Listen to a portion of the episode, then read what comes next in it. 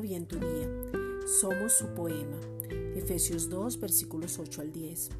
Porque por gracia sois salvos por medio de la fe, y esto no de vosotros, pues es don de Dios, no por obras para que nadie se gloríe, porque somos hechura suya, creados en Cristo Jesús para buenas obras, las cuales Dios preparó de antemano para que anduviésemos en ellas. Somos su hechura con un propósito. Fuimos creados para buenas obras. Ahora tenemos vida fortalecida que nos lleva a crecer, vida de agradecimiento en la comprensión del Evangelio, vida de revelación donde conocemos a Cristo y al Padre, la nueva naturaleza que nos hace diferentes, la habilidad de Dios para ver en cada uno lo sobrenatural.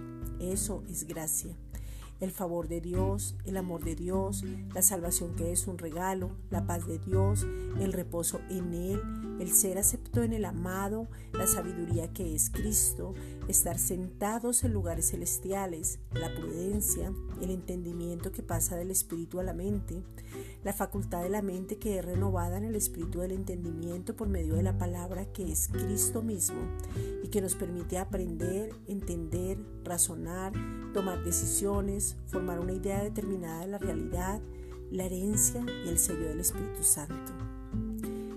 Esta es una reflexión dada por la Iglesia Gracia y Justicia.